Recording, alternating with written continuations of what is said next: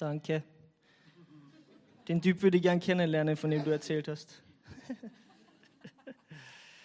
hey, es ist so schön. Danke, dass ich da sein darf. Ähm, ich liebe es nämlich zu predigen. Ich liebe es zu predigen. Es gibt für mich wenig, das mich so erfüllt, äh, wie über Jesus nachzudenken und mit Leuten über Jesus zu reden. Ähm, und das, obwohl ich viele Fragen habe, obwohl ich alles andere als alle Antworten habe. Also wenn du heute gekommen bist, um alle Antworten zu haben, komm, wenn der Gianni da ist, dann kriegst du Ich habe sie nicht. Ähm, und ich habe das vor kurzem in der Live-Church in Graz schon erzählt, aber ihr wart ja nicht dabei, deswegen erzähle ich es nochmal. Ich liebe nämlich Predigen so sehr, dass ich schon gepredigt habe zu einer Zeit, ich muss schön reden, es gibt Übersetzung, gell? dass ich schon gepredigt habe zu einer Zeit, in der ich selbst noch nicht mal diesem Jesus nachgefolgt bin. Da habe ich schon über ihn geredet. Ganz einfach aus dem Grund, äh, weil ich wissen wollte, wie die Leute reagieren würden, wenn ich vielleicht mich irgendwann darauf einlasse. Und es hat so ausgeschaut, äh, ich bin nicht aufgewachsen mit Church oder Bibel oder Jesus oder so. Das war überhaupt kein Thema. Das Einzige, was ich über Gott gewusst habe als Kind, war, mein Papa hat immer gesagt, wenn ich so bei der Steckdose gespielt habe, das weiß ich jetzt noch. Und da war ich drei, glaube ich. Ich gesagt, wenn du da reingreifst, wird dich der Himmelvater strafen. Das war meine Gottesbeziehung in die ersten Jahre meines Lebens. Ähm, als Baby getauft, traditionell, aber Kirche war der Ort des Begräbnisses und Gott war der Gott, der dich straft, wenn du in die Steckdosen greifst. Und dann habe ich von diesem Jesus gehört. Ich habe von einem Jesus gehört, das war eigentlich eine sehr intolerante Botschaft, die ich da gehört habe. Es war eine Botschaft, wo es geheißen hat, das ist die Wahrheit und nichts anderes. Das war eine Botschaft, wo es geheißen hat, das ist der einzige Weg zu wahrem Leben. Und das war in einer Zeit in meinem Leben, wo es Grenzen sowieso nicht gegeben hat. Regeln schon gar nicht. Alles war okay, alles war erlaubt. Und dann kommt jemand in mein Leben und sagt mir, das ist die einzige Wahrheit. Und das hat mich angezipft. Es hat mich so angezipft, dass ich es prüfen habe müssen und schauen, ob das vielleicht stimmt. Weil wenn das stimmt, dann kann ich endlich aufhören zu suchen. Wenn das wirklich die eine Wahrheit ist. Und dann habe ich erkannt, dass Gott kein Tyrann ist. Dass Gott nicht da oben sitzt und wartet, bis ich zu nahe an die Steckdose komme. Dann habe ich gelernt, dass Gott nicht jemand ist, der irgendwo da oben sitzt und zuschaut, ob wir alles richtig machen, damit wir uns ihm irgendwann vielleicht, wenn alles gut geht, nähern dürfen, sondern dass Gott einer von uns wird. Dass Gott ein Gott ist, der sich auf die Suche macht nach Menschen und das macht er, indem er uns auf Augenhöhe begegnet und nicht nur auf Augenhöhe, sondern auf Herabschauen, aber nicht von seiner Seite, sondern von unserer, weil er ist als Baby gekommen und Menschen haben auf ihn herabgeschaut das hat mein Mind geblown. Das brauchst du nicht übersetzen, das war Englisch. Sehr gutes Englisch. Steigerungsform. It blew. Na, Blödsinn. Ähm, und dann habe ich gehört, dass Gott ein Vater ist, der uns so sehr liebt und dass er nichts lieber möchte, als uns einzuladen zu einem Leben in Fülle, zu einem ewigen Leben, das nicht irgendwann ist, sondern das jetzt da ist. Und er hat mich nicht mal gefragt, ob ich finde, dass das eine gute Idee ist. Er hat es einfach so gemacht. Und er hat es gemacht in der Gefahr, dass du heute da sitzt und sagst, ist mir wurscht. Er hat es gemacht mit dem Wissen, dass viele Menschen ihr Leben lang sagen werden, glaube ich nicht, das interessiert mich nicht. Und er hat es trotzdem getan. Er hat Leben geben für dich und für mich und er lädt uns einfach nur ein Ja zu sagen zu dieser Botschaft und zu diesem Leben. Und das habe ich dann gemacht. Aber was ich eigentlich sagen wollte, ich habe diese Botschaft gehört und wollte mich aber nicht so ganz darauf einlassen, weil ich habe mein Leben nicht so gern gehabt als Teenie, es ist viel schief gegangen. Und trotzdem habe ich Angst gehabt, dass, ja cool, da gibt es so ein neues Leben. Aber was ist, wenn dieses Leben gar nicht besser ist als das vorherige? Und ich lasse mich da jetzt drauf ein. Ich war mir nicht ganz sicher. Ähm, und deswegen habe ich es dann einfach mal ausprobiert. Ich habe meiner Metal-Band damals wir haben so Hell Metal Festivals gegründet. Und auf diesen Festivals habe ich dann Leuten von Jesus erzählt, weil ich schauen wollte, wie sie reagieren würden, wenn ich vielleicht einer von dem Club wäre. Und habe es selber noch gar nicht entschieden, aber habe jedem einfach davon erzählt. Meiner Mama habe ich Traktate, kennt man das noch? Traktate, so Zettel, wo drauf steht, Glaube, sonst gehst du in die Hölle oder so irgendwie. Ich sage nicht, dass gut war, was ich gepredigt habe, aber so, so Sachen habe ich verteilt, meiner Mom. Also habe ich jedem gepredigt, ich wollte mal schauen, was passiert.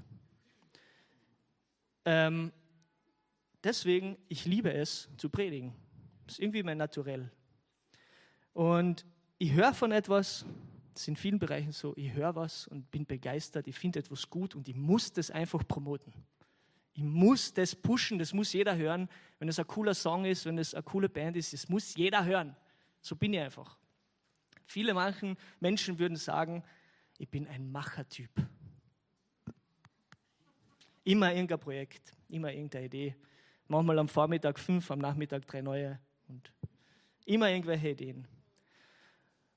Und ich weiß nicht, ob ich es schon erwähnt habe, aber ich liebe es zu predigen.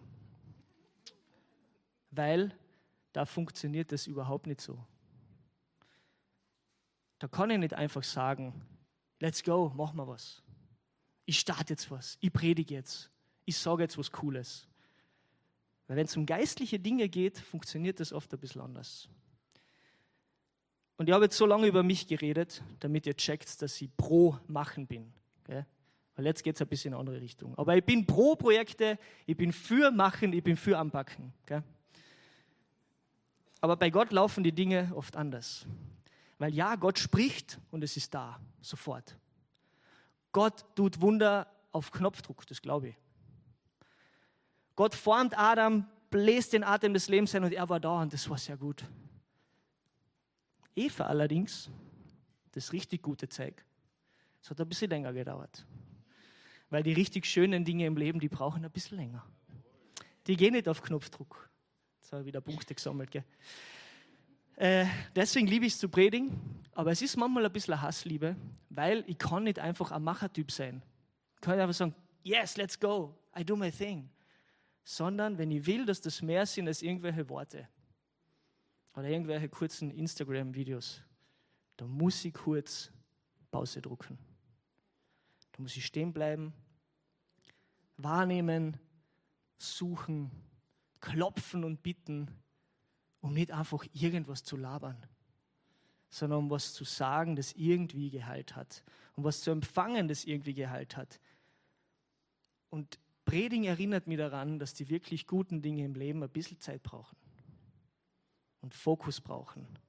Und dass die wichtigsten Erkenntnisse in diesem Leben im Verborgenen passieren im stillen Kämmerlein, wo keiner zusieht, wobei einer zusieht.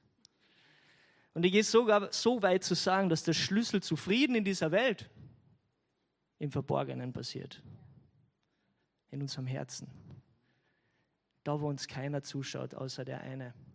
Da, wo wir uns selbst und Gott begegnen, ohne Ablenkung. Und das kann manchmal richtige Arbeit sein. Ich war die letzten zehn Jahre hauptberuflich Songwriter. Es war mein Job, wirklich so auf Knopfdruck Lieder schreiben. Mein Vertrag war mindestens 30 Songs im Jahr und das hat so ausgeschaut, ich habe um 12 Mittag einen Anruf gekriegt und bis drei Nachmittag hat die Demo dort sein müssen. Fertig aufgenommen, fertig geschrieben. Das war mein Job. Bam, Machertyp. Mach mal. Und wisst ihr, was die größte Challenge ist im Songwriting? Musikalisches, mangelndes musikalisches Wissen. Habe ich auch. Zu wenig Übung, zu wenig musikalisches Verständnis. Vielleicht. Aber die größte Challenge besteht darin, sich Zeit zu nehmen, hinzuhören. Sich mit sich und seiner Umgebung auseinanderzusetzen, Momente schaffen, in denen man, denen man nichts tut.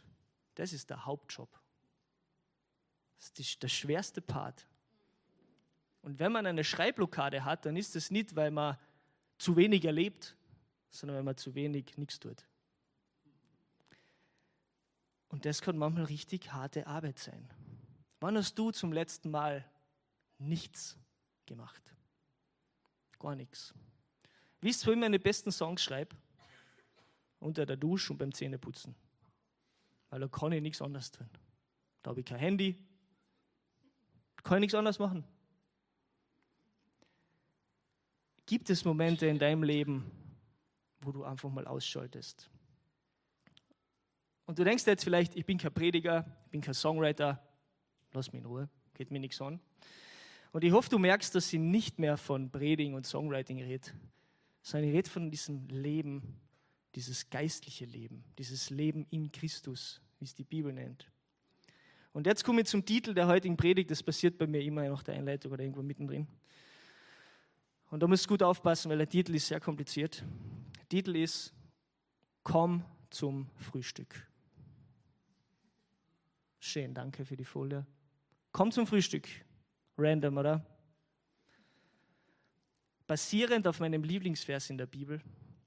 Und ich bin draufgekommen, dass es höchste Zeit ist, mal über meinen Lieblingsvers zu predigen, weil das habe ich bis heute noch nicht gemacht. Ich war selber schockiert. Dieser Vers steht in Johannes 21, Vers 12.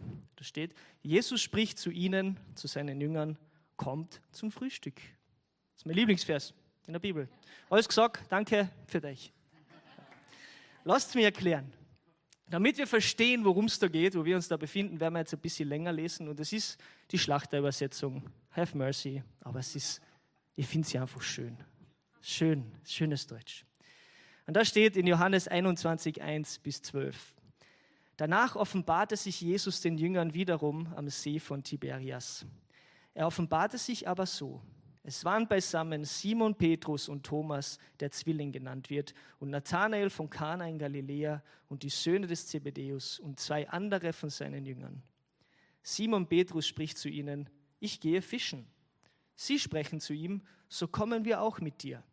Da gingen sie hinaus und stiegen sogleich in das Schiff, und in jener Nacht fingen sie nichts. Als es aber schon Morgen geworden war, stand Jesus am Ufer, doch wussten die Jünger nicht, dass es Jesus war. Da spricht Jesus zu ihnen, Kinder, habt ihr nichts zu essen? Sie antworteten ihm, nein. Er aber sprach zu ihnen, werft das Netz auf der rechten Seite des Schiffes aus, so werdet ihr finden.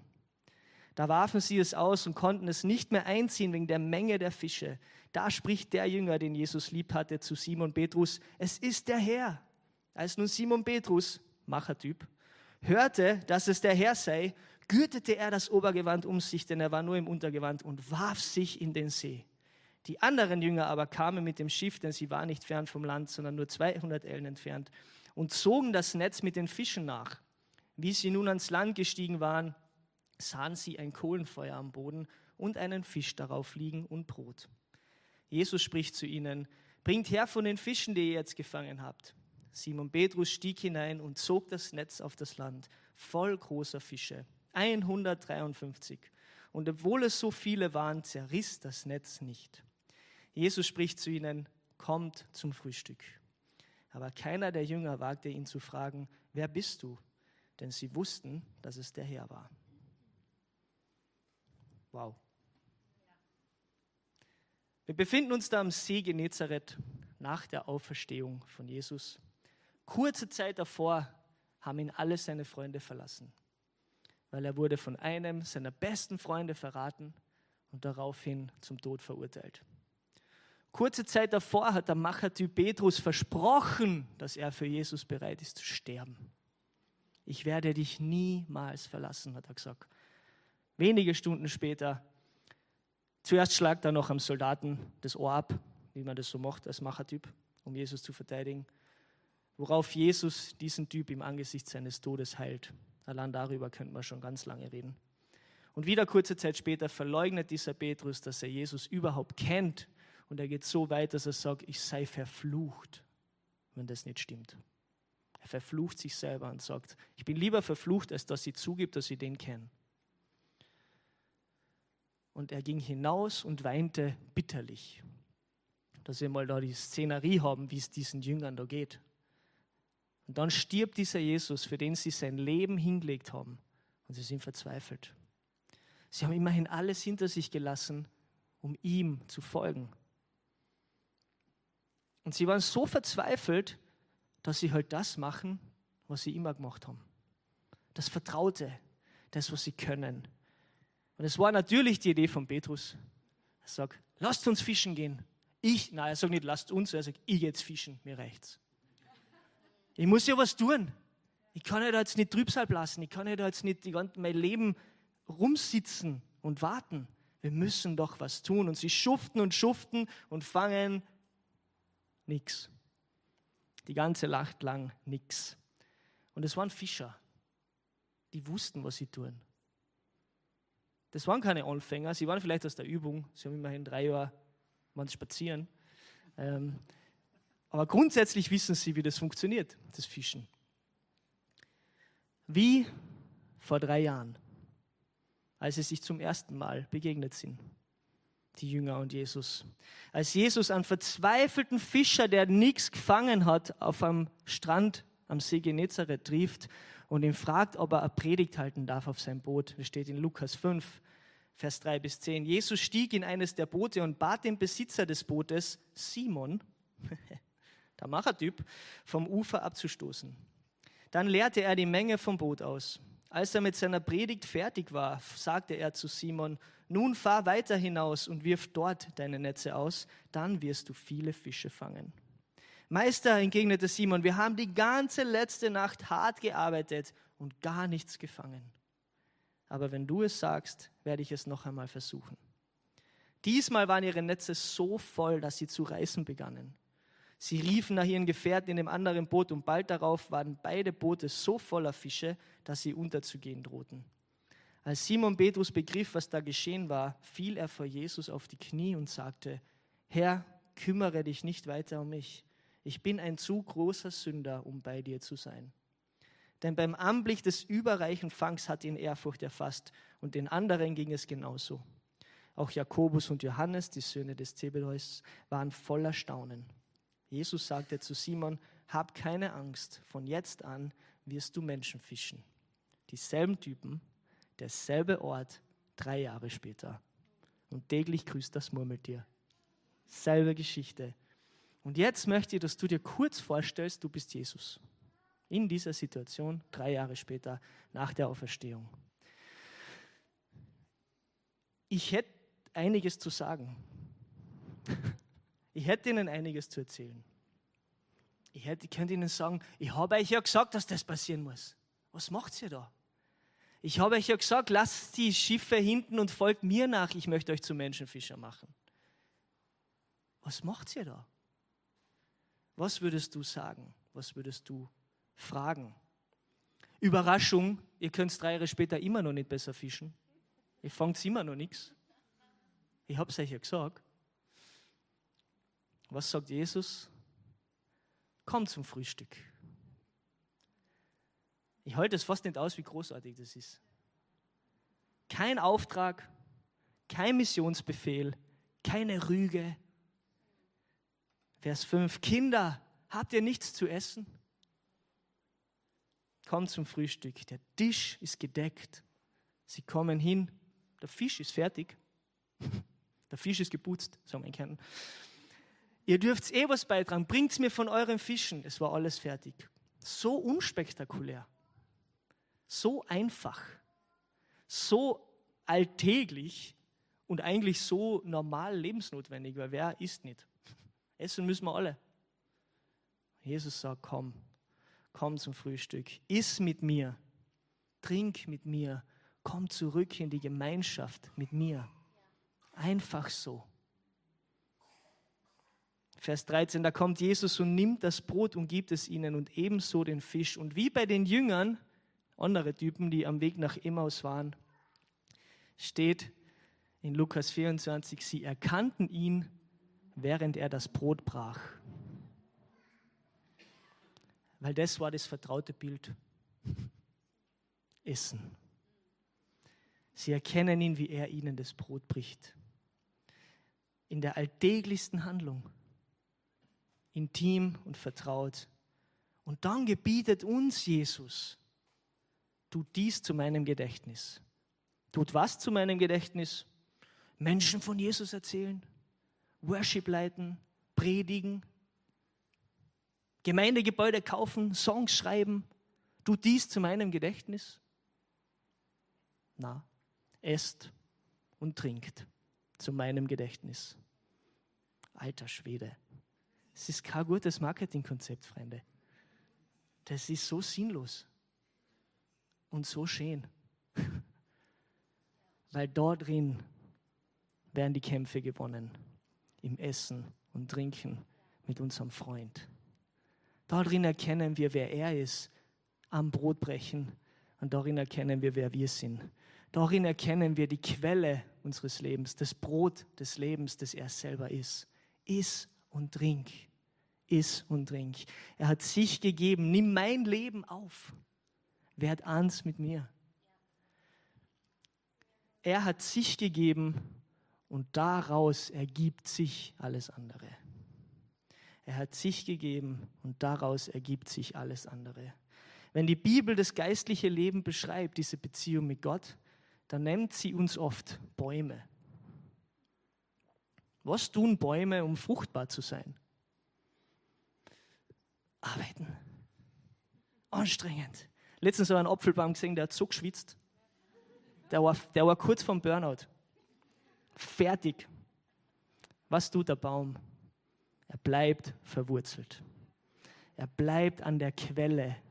Er kennt den Ort, wo er Essen und Trinken kriegt. Und er streckt sich aus, wonach? Nach dem Licht. Sie bleiben verwurzelt. Was machen Bäume im Winter? Haben wir heute schon von Pflanzen gehört? Ist eigentlich ziemlich sinnlos, so ein Baum im Winter. Man, der Tannenbaum natürlich nicht, den braucht man. Aber so Blätter und so ist nicht viel. Die stehen einfach nur da. Sie bleiben verwurzelt, um später wieder Frucht zu bringen. Bleibt in mir und ich werde in euch bleiben, Johannes 15. Denn eine Rebe kann keine Frucht tragen, wenn sie vom Weinstock getrennt wird. Und auch ihr könnt nicht, wenn ihr von mir getrennt seid, Frucht hervorbringen. Ich bin der Weinstock, ihr seid die Reben. Wer in mir bleibt und ich in ihm, der wird viel Frucht bringen. Gen getrennt von mir könnt ihr nichts tun. Nichts. Aber jetzt kommt der Twist. Weil wenn wir verwurzelt bleiben, dann werden wir viel Frucht bringen. 30, 60, 100-fach. Es gibt einen Output. Verwurzelung setzt in Bewegung. Verwurzelung setzt in Bewegung. Getrennt von mir könnt ihr nichts tun, stimmt. Ein paar Seiten später steht, ich kann alles durch den, der mich stark macht. Und diese Predigt ist eine Einladung zu Stille, zu Intimität, zum Tisch des Herrn, zu sein, sein zu sein. Es ist eine Einladung zum ersten und wichtigsten Gebot. Liebe. Liebe den Herrn, deinen Gott, Lukas 10, mit deinem ganzen Herzen, deiner ganzen Seele, mit deiner ganzen Kraft und mit deinem ganzen Denken und deinen Nächsten wie dich selbst. Weil die Geschichte in Johannes 21 ist noch nicht vorbei. Das endet nicht beim Frühstück. Die Prioritäten sind nur richtig gesetzt. Was passiert nach dem Frühstück? Johannes 21, 15 bis 17, da geht Jesus dann mit Petrus, der es so richtig verkackt hat, mal spazieren. Es ist so ungefähr, wenn es heißt, René Bodesser bitte in die Direktion. So. Es ist nicht angenehm, normalerweise. Schau mal, was passiert. Als sie gefrühstückt hatten, spricht Jesus zu Simon Petrus, Simon, Sohn des Jonas, liebst du mich mehr als diese? Er spricht zu ihm, ja Herr, du weißt, dass ich dich lieb habe. Er spricht zu ihm, dann weide meine Lämmer. Wiederum spricht er zum zweiten Mal zu ihm, Simon, Sohn des Jonas, liebst du mich? Er antwortete ihm, ja Herr, du weißt, dass ich dich lieb habe. Er spricht zu ihm, hüte meine Schafe. Und das dritte Mal fragt er ihn, Simon, Sohn des Jonas, hast du mich lieb? Da wurde Petrus sehr traurig, dass er ihn das dritte Mal fragte, hast du mich lieb? Und er sprach zu ihm, Herr, du weißt alle Dinge, du weißt, dass ich dich lieb habe. Und Jesus spricht zu ihm, dann weide meine Schafe. Und ich würde gern, aber aus Zeitgründen werde ich da jetzt nicht so reinspringen. Das wird den Rahmen sprengen. Aber eine Sache möchte ich rausstreichen und das ist die Sehnsucht Gottes. Gott ist in sich genug. Gott braucht nichts, oder?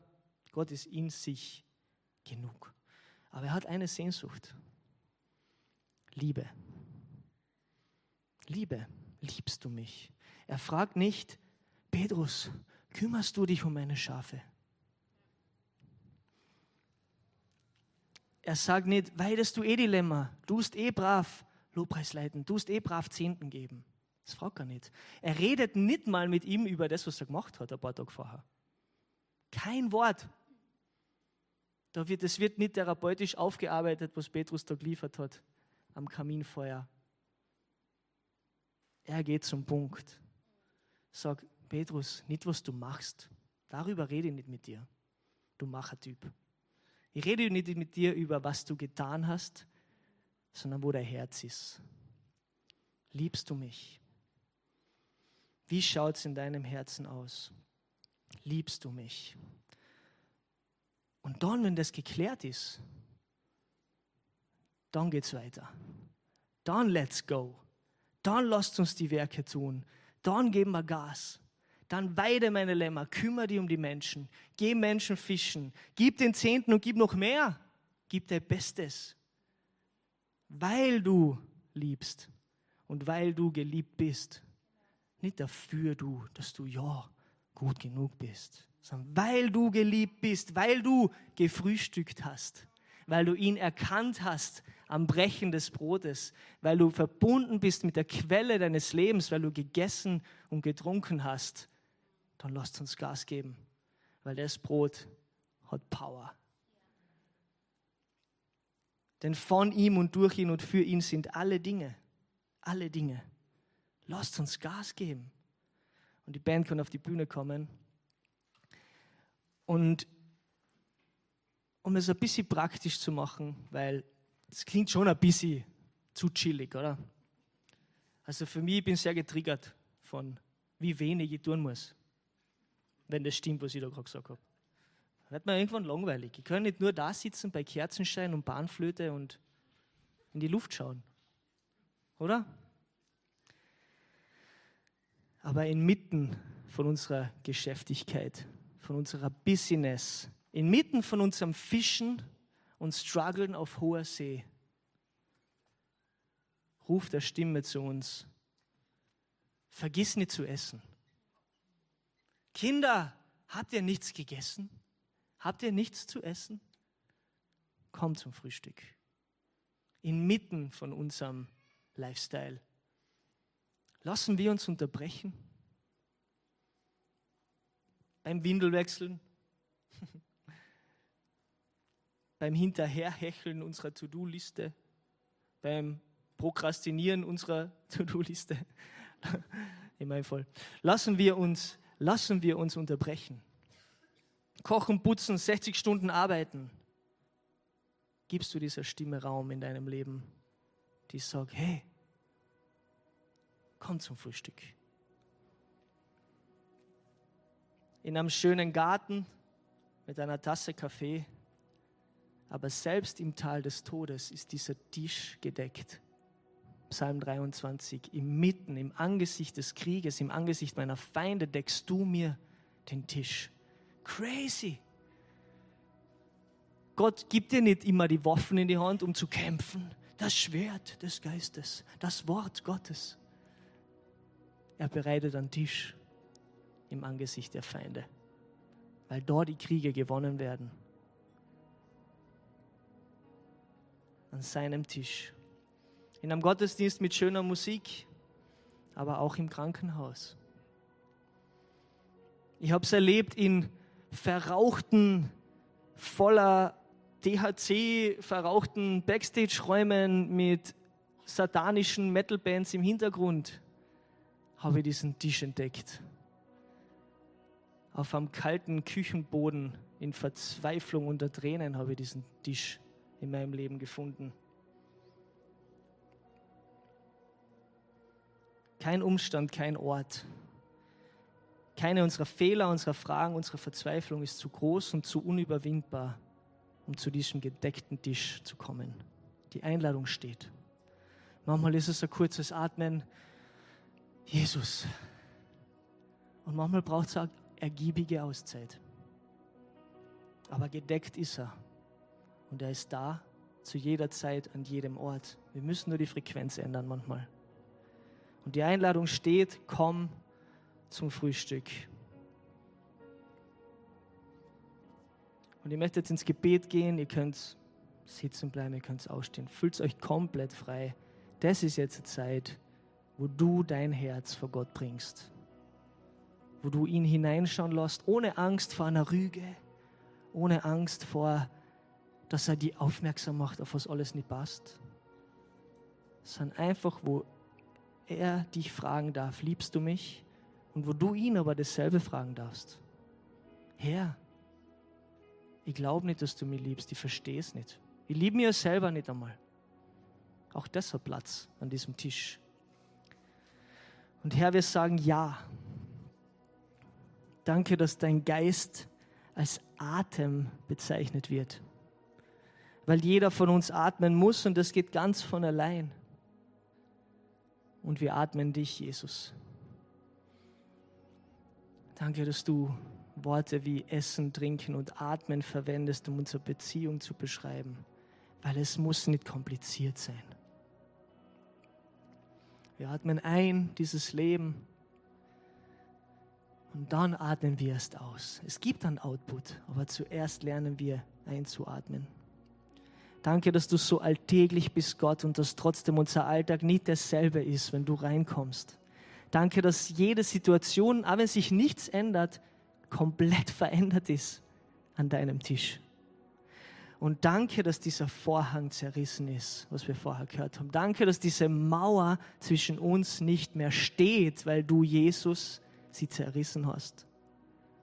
Du hast alles gegeben, damit wir leben können. Du bist das Brot, du gibst dich uns selber und wir nehmen die auf. Wir empfangen dieses neue Leben und wir lassen uns pflanzen in dieser Quelle, die du selber bist.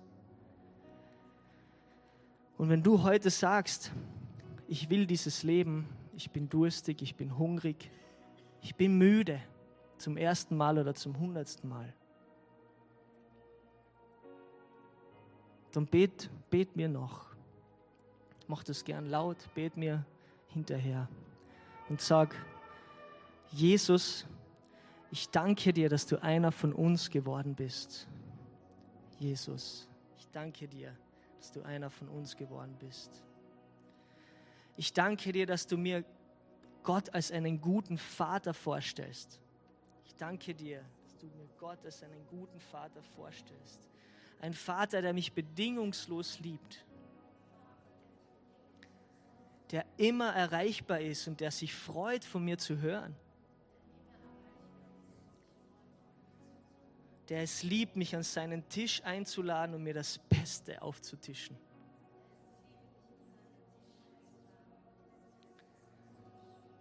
Ein Gott, der mich zu nichts zwingt, aber der mich einlädt, ein Teil seiner Familie zu sein. Nicht um irgendetwas zu tun, sondern um einfach zu sein. Danke, dass ich vor dir sein darf. Und dass ich in dir erkenne, wer ich wirklich bin. Und danke, dass du mich genauso liebst, wie ich bin. Ich nehme dieses Leben an. Ich danke dir, Jesus, dass du gestorben bist damit ich leben kann. Und ich danke dir, dass du auferstanden bist, damit ich neu anfangen kann.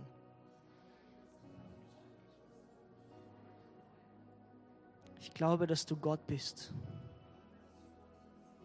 Ich glaube, dass du das wahre Leben bist. Ich glaube, dass du gestorben bist und den Tod überwunden hast. Füll mich mit deinem Heiligen Geist, der mich in alle Wahrheit leitet, der mir zeigt, wie du wirklich bist und der mich mit der Kraft füllt, dieses Leben in Fülle zu leben. Du bist so gut. Danke Gott. Danke Gott. Im Namen deines Sohnes. Amen.